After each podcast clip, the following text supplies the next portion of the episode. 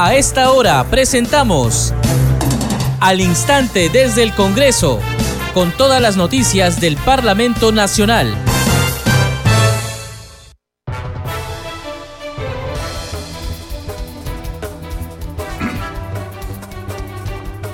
¿Cómo están? Bienvenidos a su programa Al Instante desde el Congreso. Les saluda Carlos Alvarado y estos son los titulares. El Congreso de la República publicó hoy en el Diario Oficial El Peruano la agenda legislativa para el periodo anual de sesiones 2023-2024, un instrumento concertado de planificación del trabajo parlamentario. En el documento que fue elaborado por los grupos legislativos, las 24 comisiones ordinarias y la presidencia del Consejo de Ministros, se establece como prioridad la democracia, equidad y justicia social, competitividad, y Estado eficiente, descentralizado y transparente. La Comisión de Constitución aprobó el proyecto que modifica la Ley Orgánica del Registro Nacional de Identificación y Estado Civil con el objeto de fortalecer el derecho fundamental a la identidad de las personas. Entre otros aspectos, mediante la norma se amplía de 8 a 10 años la vigencia del DNI se establece también la gratuidad del trámite de rectificación de datos en el documento cuando el titular cambie su decisión inicial para ser donante de órganos. Ante la Comisión de Constitución, el congresista Víctor Flores sustentó el proyecto de reforma constitucional que modifica la Carta Magna con la finalidad de establecer una única fecha para todos los procesos electorales se establece que las elecciones regionales y municipales se llevarán a cabo en la misma fecha que los comicios generales, en la forma y condiciones que señala la ley. Es así que los gobernadores regionales, consejeros, alcaldes y regidores asumirán funciones el 28 de julio del 2026 por un periodo de cinco años. Por unanimidad, la Comisión de Educación aprobó la insistencia de la autógrafa de ley que plantea que los profesores de universidades públicas reciban una compensación por tiempos de servicio CTS al 100%. La Comisión de Educación aprobó también declarar de preferente necesidad pública e interés nacional la creación de la Universidad Nacional Tecnológica del Sur de Ayacucho de iniciativa de la congresista Margot Palacios. Hoy sesionará la Junta de Portavoces en la Sala Grau del Palacio Legislativo desde las 4 de la tarde. Más de 400.000 escolares terminan el colegio y solo el 25% de ellos acceden a estudios universitarios y no universitarios, informó el ministro de Trabajo Daniel Maurate ante la Comisión OCDE del Congreso de la República. A esta hora, sesiona la Comisión Especial de Selección del candidato apto para ocupar un puesto en el Tribunal Constitucional.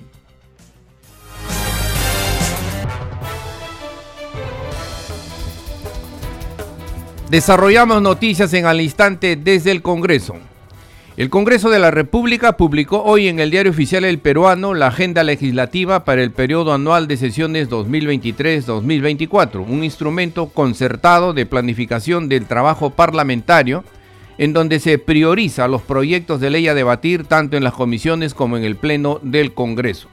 En el documento que fue elaborado por los grupos parlamentarios, las 24 comisiones ordinarias y la presidencia del Consejo de Ministros, se establece como prioridad la democracia, equidad y justicia social, competitividad y Estado eficiente, descentralizado y transparente. De acuerdo con la resolución legislativa, la aprobación de esta agenda no limita el derecho constitucional de iniciativa legislativa ni impide que se dictaminen y debatan otros temas o proyectos de ley no contenidos en ella. Tampoco interfiere con el derecho del Poder Ejecutivo de enviar proyectos de ley con carácter de urgencia, los cuales de conformidad con el artículo 105 de la Constitución Política del Perú, tienen preferencia en el Congreso. Asimismo, precisa que los temas que queden pendientes de debate y aprobación podrán ser considerados para la elaboración de la agenda legislativa del siguiente periodo anual de sesiones. Seguimos desarrollando noticias en al instante desde el Congreso. La Comisión de Constitución aprobó el proyecto que modifica la Ley Orgánica del Registro Nacional de Identificación y Estado Civil con el objeto de fortalecer el derecho fundamental a la identidad de las personas. La Comisión de Constitución aprobó que se amplíe de 8 a 10 años la vigencia del DNI. Escuchemos proponen la ley que modifica la ley 26497, ley orgánica del Registro Nacional de Identificación y Estado Civil, con el objeto de fortalecer el derecho fundamental e identidad de la persona, ampliar la vigencia del DNI de 8 a 10 años, establecer una prórroga del DNI por dos años para documentos caducos o por caducar establecer la gratuidad en la emisión del DNI para menores de edad, así como para el ciudadano que desee cambiar su condición de donante de órganos y tejidos. Respecto a la ampliación de la vigencia del DNI de 8 a 10, esta comisión coincide con la propuesta en virtud que es necesario uniformizar los plazos de vigencia de documentos que identifica a un peruano tanto en el territorio nacional como en el extranjero, referente a una prórroga de la vigencia por un periodo eh, del DNI por un periodo de dos años para aquellos documentos que estén caducos o por caducar, esta comisión considera que la propuesta no es viable. Actualmente, y tal como se señala en el predictamen, la pandemia del COVID-19 ha sido superada y las instituciones públicas están trabajando con normalidad. Sobre la propuesta de los trámites del DNI para menores de edad sean gratuitos, esta comisión considera importante la lucha contra la indocumentación de ciudadanos menores de edad. Esta comisión considera prudente enfocar la gratuidad solo para la actualización de la foto del DNI del menor de edad en condición de pobreza o extrema pobreza. Cabe acotar que esta medida ayudaría a la identificación de menores de edad desaparecidos que son víctimas de trata de personas. Por otra parte, sobre la propuesta de establecer la gratuidad en el trámite y rectificación de datos en el DNI, cuando el titular cambie su decisión inicial y se constituya como donante de órganos y tejidos después de su muerte, esta comisión considera importante dicha medida, pues va a facilitar el no pago de trámite del ciudadano que desee tomar la decisión altruista. Asimismo, se estaría complementando la ley 31756 ley que promueve la donación de órganos y tejidos humanos para trasplantes con fines terapéuticos que no contemplaba dicha medida. No habiendo uso de la palabra, señores congresistas, vamos a proceder a votar. Secretaria técnica, por favor, nominal. Se ha registrado 22 votos a favor, 0 en contra, una abstención. El dictamen ha sido aprobado por mayoría. Según el voto anunciado, tenemos eh, dictamen aprobado por mayoría, por lo que va a correr más el voto a favor del congresista Burgos que acaba de ponerlo en el chat. Aclaro que son 23 votos a favor. Y ante la Comisión de Constitución, el congresista Víctor Flores de Fuerza Popular sustentó el proyecto que propone la ley de reforma constitucional que modifica la Carta Magna con la finalidad de establecer una única fecha para todos los procesos electorales. Escuchemos. Actualmente las elecciones regionales y municipales se llevan a cabo en distintas fechas de las elecciones generales. Esta diferenciación temporal en los procesos electorales ha generado una serie de desafíos y problemáticas que impactan en la estabilidad y eficiencia del sistema electoral y la gobernabilidad del país. Nuestra propuesta consiste en, primero, modificar la quinta disposición final y transitoria de la Constitución Política del Perú, la cual hasta la fecha dispone que las elecciones municipales se lleven a cabo en fechas distintas a las elecciones generales por la siguiente fórmula. Quinta, las elecciones regionales y municipales se llevan a cabo en la misma fecha que las elecciones generales en, las, en la forma y condiciones que señala la ley. Para el efecto, el mandato de los gobernadores regionales, sus consejeros regionales, alcaldes o respectivos regidores elegidos en las elecciones regionales municipales 2022 culminan su presentación el 27 de julio de 2026. Los gobernadores regionales, sus consejeros regionales, alcaldes y sus respectivos regidores electos en las elecciones a las que se refiere el primer párrafo asumen funciones el 28 de julio del 2026 por el plazo dispuesto en los artículos 191 y 194 de la Constitución. Cierro comillas. Siguiendo, modificar los artículos 191 y 194 de nuestra Carta Magna con el objetivo de que el periodo por el cual son electos los gobernadores regionales y los alcaldes y sus respectivos consejeros regionales y regidores sea en este caso de cinco años. De esta manera, el calendario electoral tendrá una fecha única e invariable. Entre los beneficios que hemos podido identificar tenemos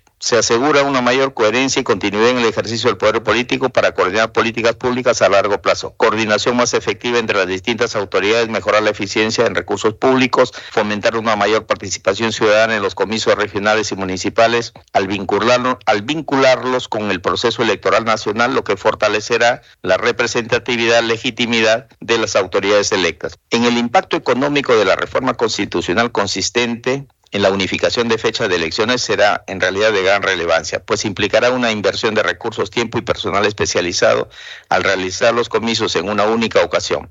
Por lo tanto, se esperaría una optimización en el uso de los recursos y una mayor coordinación entre diferentes órganos electorales. Esto redundaría en la reducción de costos operativos asociados a la organización de los procesos electorales. Este proyecto que considero de manera muy particular que sinceramente es parte de la reforma de la segunda generación que ya necesitamos en nuestro país. Muchísimas gracias, señora presidenta.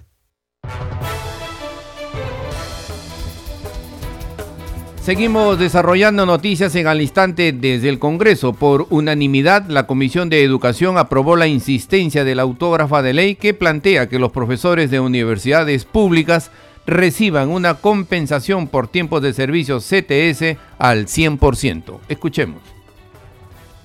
Artículo 96b. Asignación por tiempo de servicios. El docente ordinario recibe una asignación equivalente a dos remuneraciones mensuales al cumplir 25 años de servicios y una asignación económica equivalente a tres remuneraciones al cumplir 30 años de servicios. Artículo 96c. Subsidio por luto y sepelio. El docente universitario tiene derecho a subsidio por luto y sepelio al fallecer su cónyuge o conviviente reconocido judicialmente, padres e hijos. Si fallece el docente ordinario, su cónyuge, hijos, padres o hermanos en esta prelación y en forma excluyente tienen derecho al, al, referido subsidio. El Poder Ejecutivo, a propuesta del Ministerio de Educación, establece el monto único para este subsidio. Artículo 2. Financiamiento. Lo establecido en la presente ley se financia con cargo al presupuesto institucional de las universidades públicas, sin demandar recursos adicionales al Tesoro Público. Disposiciones complementarias finales. Primera, implementación progresiva de la compensación por tiempo de servicios CTS. El pago de la compensación por tiempo de servicios CTS, de conformidad con lo establecido en el artículo 96A de la ley 3220, ley universitaria, se implementa excepcionalmente de la siguiente manera. Uno, docente ordinario que cese en el año, en el año fiscal 223, el pago de CTS se efectúa a razón de A, 50% en el año 2023, B, 30% en el año 2024 y C, 20% en el año fiscal 2025. 2. Docente ordinario que cese en el año fiscal 2024, el pago de CTS se efectúa a razón de a. 70% en el año fiscal 2024. B. 30% en el año fiscal 2025.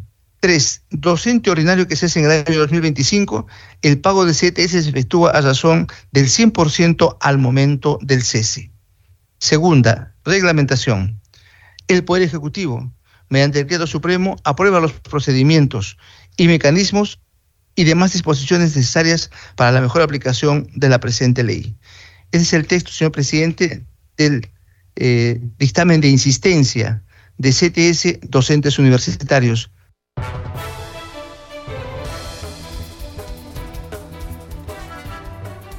Seguimos desarrollando noticias en al instante desde el Congreso. Ante la Comisión Especial de Seguimiento de la Incorporación del Perú a la OCDE, el ministro de Trabajo, Daniel Maurate, informó que más de 400.000 estudiantes terminan el colegio y solo el 25% de ellos acceden a estudios universitarios y no universitarios. Escuchemos.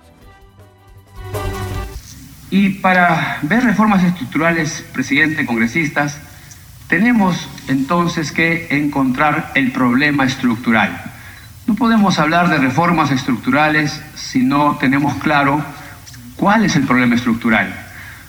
Normalmente siempre hablamos de reformas estructurales, pero pocas veces nos detenemos a observar y a mirar cuál es el problema estructural para a partir de ahí implementar las reformas estructurales.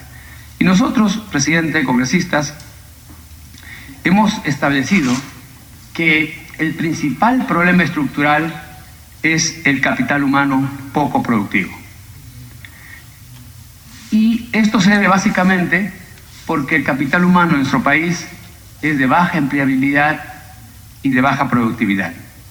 En consecuencia, el capital humano poco productivo lo que genera es mucha informalidad. Presidente, y en otra comisión he señalado que en el Perú aproximadamente 460 mil jóvenes terminan el colegio cada año. El año 2022 terminaron 460 mil aproximadamente. De ellos, presidente, solamente el 25% acceden a la educación superior universitaria y no universitaria. Quiere decir que el 75% de jóvenes que terminan el colegio, que más o menos son cerca de 340 mil jóvenes, ingresan al mercado laboral y no estudian nada, ni en institutos ni en universidad. En consecuencia, estas personas que han terminado el colegio, también debido a, la, a las características de la formación escolar en nuestro país, egresan sin competencias laborales, sin competencias duras, sin competencias blandas, en consecuencia difícilmente se pueden incorporar al mercado laboral formal. Lo que hacen entonces, engruesan el mercado laboral informal. La mayoría de ellos va al mercado laboral informal. Es decir, se emplean en lo que pueden, cachuelos, ambulantes, venden lo que lo que, lo, que esté a su alcance. Y por supuesto, este mercado laboral informal no les ofrece garantías de un empleo decente con los beneficios laborales que todas las personas eh, o trabajadores requieren.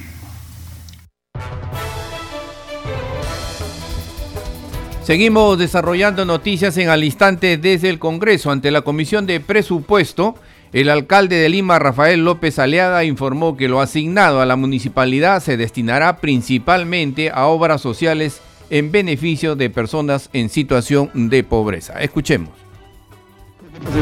Un presupuesto al Ministerio de Economía. Ayer hablado por la tarde con el Ministerio de Economía, eh, tengo que decirlo claramente también, eh, donde me indica que sí, que nuestro pedido dice, eh, original, que básicamente obra social, son muros de contención, es labores en lo que es eh, la zona de Barrios Altos, que también hay extrema pobreza, y que, un paréntesis, eh, en la visión municipal actual, Barrios Altos tiene que ser una joya de la humanidad. Pues tenemos que generar turismo internacional y nacional, como ya están viendo, ¿ah? con los pasacalles que son ordenanzas municipales, los pasacalles de sábado y domingo, estamos recuperando el turismo nacional e internacional. Pues los invito, un sábado y domingo está eh, la gente pues con todos los negocios abiertos, los bares, restaurantes abiertos, ¿no? Este, atrayendo algo que es vital. Por cada turista se generan cinco empleos. Y se lo digo, pues son mis ratios eh, de, mi actividad profesional.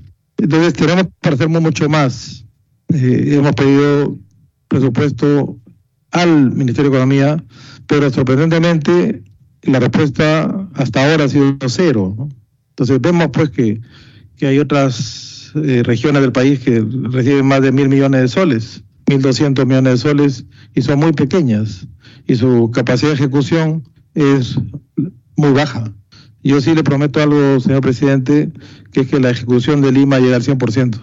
A nosotros nos falta dinero, gente tenemos, tenemos gente técnica, hemos recuperado a la gente que estaba en la línea de la Municipalidad de Lima, a la gente técnica, que ha asumido nuevamente puestos gerenciales para ejecutar presupuestos de manera pues honrada y eficiente, sin tener amiguitos o tarjetazos, gente que viene por una consigna política. El dilema moral, uno se llena de, de, gente que realmente a veces no ni asiste, ¿no? Son fantasmas, eh, o hace una obra pública. Seguimos desarrollando noticias en al instante desde el Congreso. La Comisión de Defensa del Consumidor que preside el congresista Wilson Soto aprobó la insistencia de la autógrafa de la ley que protege a los usuarios ante cobros excesivos en el suministro de agua potable. Sobre el tema tenemos el siguiente informe. El predictamen de insistencia de la autógrafa busca proteger a los usuarios ante cobros excesivos como consecuencia de lecturas atípicas por los servicios de abastecimiento de agua potable y alcantarillado, modificando el artículo 47 del decreto legislativo 1280 que aprueba la ley marco de la gestión al usuario de los servicios de agua potable el derecho de obtener nuevas facturaciones conforme al promedio histórico de consumos. La autógrafa señala donde se se revele la existencia de fugas. Esto no implica la facturación inmediata del promedio histórico, como lo señala el Poder Ejecutivo. Tampoco señala la pérdida de autonomía normativa de SUNAS. Debe entenderse que la existencia de fugas o determinación del consumo atípico debe ser confirmada por el ente rector y no bajo supuestos rebatibles por el usuario y el propio sector. El predictamen no contradice ni afecta la autonomía normativa de SUNAS, de lo contrario, fortalece y sustenta el reglamento emitido por su sector a razón de los consumos atípicos que es evidente frente a los usuarios y de su solución inmediata. En otro momento, los integrantes de la Comisión de Defensa del Consumidor recibieron al funcionario de su salud para informar sobre la capacidad de administrar y almacenar infraestructura móvil para la asistencia frente a emergencias y desastres. Al respecto, alertó que las direcciones de redes integradas de salud de Lima Metropolitana no tiene asignado presupuesto en esa actividad. Las DIRIS de Lima Metropolitana no tienen asignado presupuesto en esta actividad. Lo tiene el Ministerio de Salud. Y el Ministerio de Salud tiene asignado un PIN hasta la fecha de 40 millones 363 mil 144 soles. Al 9 de octubre, señor presidente, ha devengado 1.719.210, es decir, solamente 4.3%. El funcionario de su salud advirtió que Ancash a la fecha solo ha ejecutado el 2.2% de su presupuesto en suministros médicos. Recordemos que es la tercera región más vulnerable ante el fenómeno El Niño.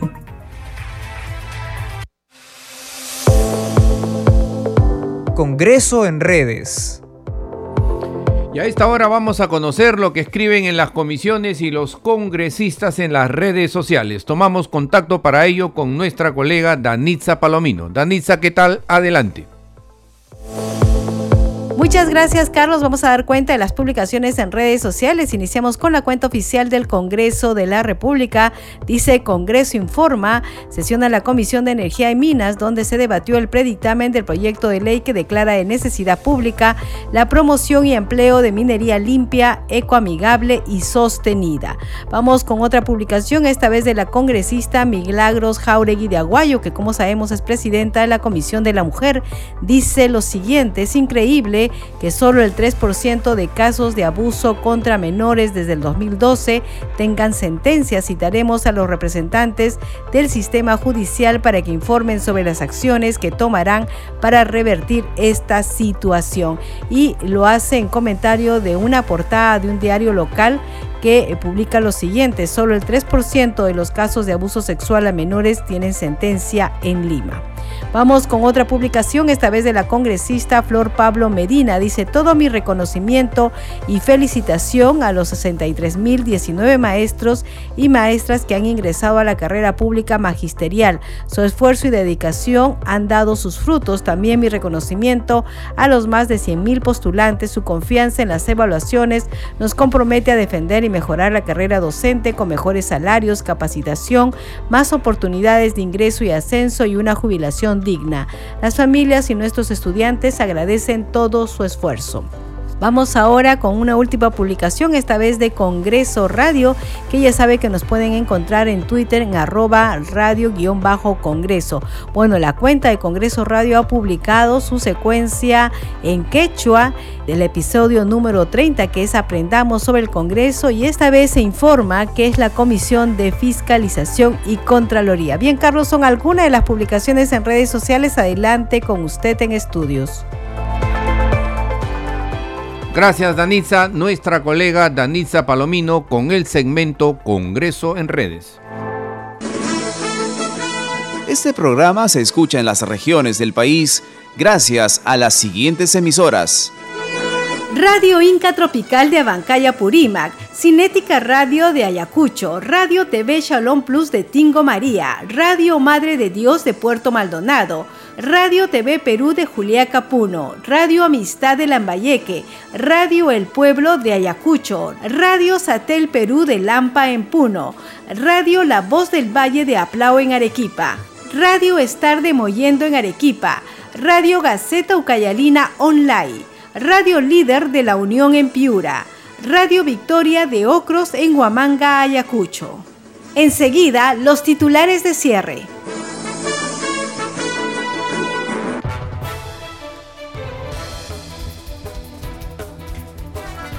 El Congreso de la República publicó hoy en el Diario Oficial El Peruano la agenda legislativa para el periodo anual de sesiones 2023-2024, un instrumento concertado de planificación del trabajo parlamentario. En el documento, que fue elaborado con los grupos parlamentarios, las 24 comisiones ordinarias y la presidencia del Consejo de Ministros, se establece como prioridad la democracia, equidad y justicia social, competitividad y Estado eficiente, descentralizado y transparente. La Comisión de Constitución aprobó el proyecto que modifica la Ley Orgánica del Registro Nacional de Identificación y Estado Civil con el objeto de fortalecer el derecho fundamental a la identidad de las personas.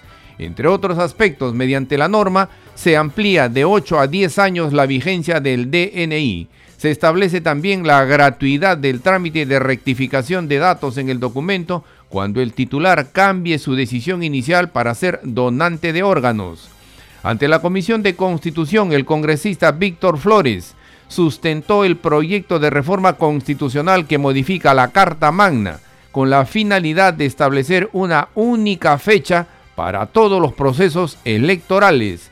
Se establece que las elecciones regionales y municipales se llevarán a cabo en la misma fecha que los comicios generales en la forma y condiciones que señala la ley.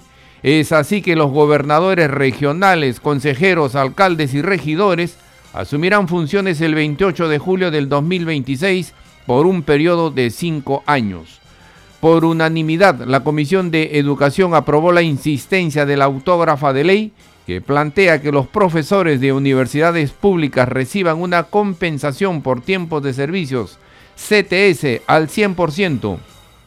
La Comisión de Educación aprobó también declarar de preferente necesidad pública e interés nacional la creación de la Universidad Nacional Tecnológica del Sur de Ayacucho, de iniciativa de la congresista Margot Palacios. Hoy sesionará la Junta de Portavoces en la Sala Grau del Palacio Legislativo desde las 4 de la tarde. Más de 400.000 escolares terminan el colegio y solo el 25% de ellos acceden a estudios universitarios y no universitarios, informó el ministro de Trabajo Daniel Maurate ante la Comisión OCDE del Congreso de la República. A esta hora sesiona la Comisión Especial de Selección del candidato apto para la elección de magistrado del Tribunal Constitucional. Hasta aquí las noticias en al instante desde el Congreso. En los controles nos acompañó Franco Roldán. Saludamos a Radio Luz y Sonido de Huánuco, Radio Capullana de Sullana en Piura, Radio Sabor Mix 89.9 FM de Quillo en Yungay, Ancash. Radio Mariela de Canta, Radio Sónica de Ayacucho, Radio Estéreo 1 de Jauja en Junín, Radio Acari de Arequipa, Radio Continental de Sicuani en Cusco y Radio Máxima de Santa Rosa de Quives que retransmiten nuestro programa. Hasta mañana.